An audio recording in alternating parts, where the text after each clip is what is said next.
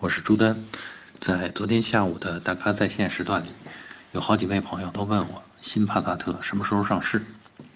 我估计会是明年的五月份，而且我猜上海大众的新帕萨特会采用欧版帕萨特的前脸，而一汽大众的新迈腾会比上海大众晚几个月推出，估计会采用美版帕萨特的外观。别问我为什么，这就是我猜的。对于想在年底买车，实在等不及新帕萨特和新迈腾的朋友，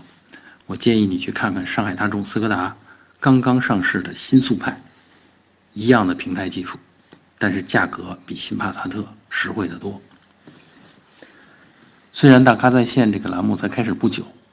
但我发现自己还挺喜欢在微信上跟大家聊天，因为比起在杂志上写文章，我更喜欢这种跟大家近距离接触的感觉。在聊天中也会更多的流露出自己对车的偏好。每周我都会在大咖在线栏目里等着大家。不过具体是哪一天我也说不准，毕竟我们这儿有好多位大咖呢。所以还得麻烦大家查看一下我们每周发布的值班表。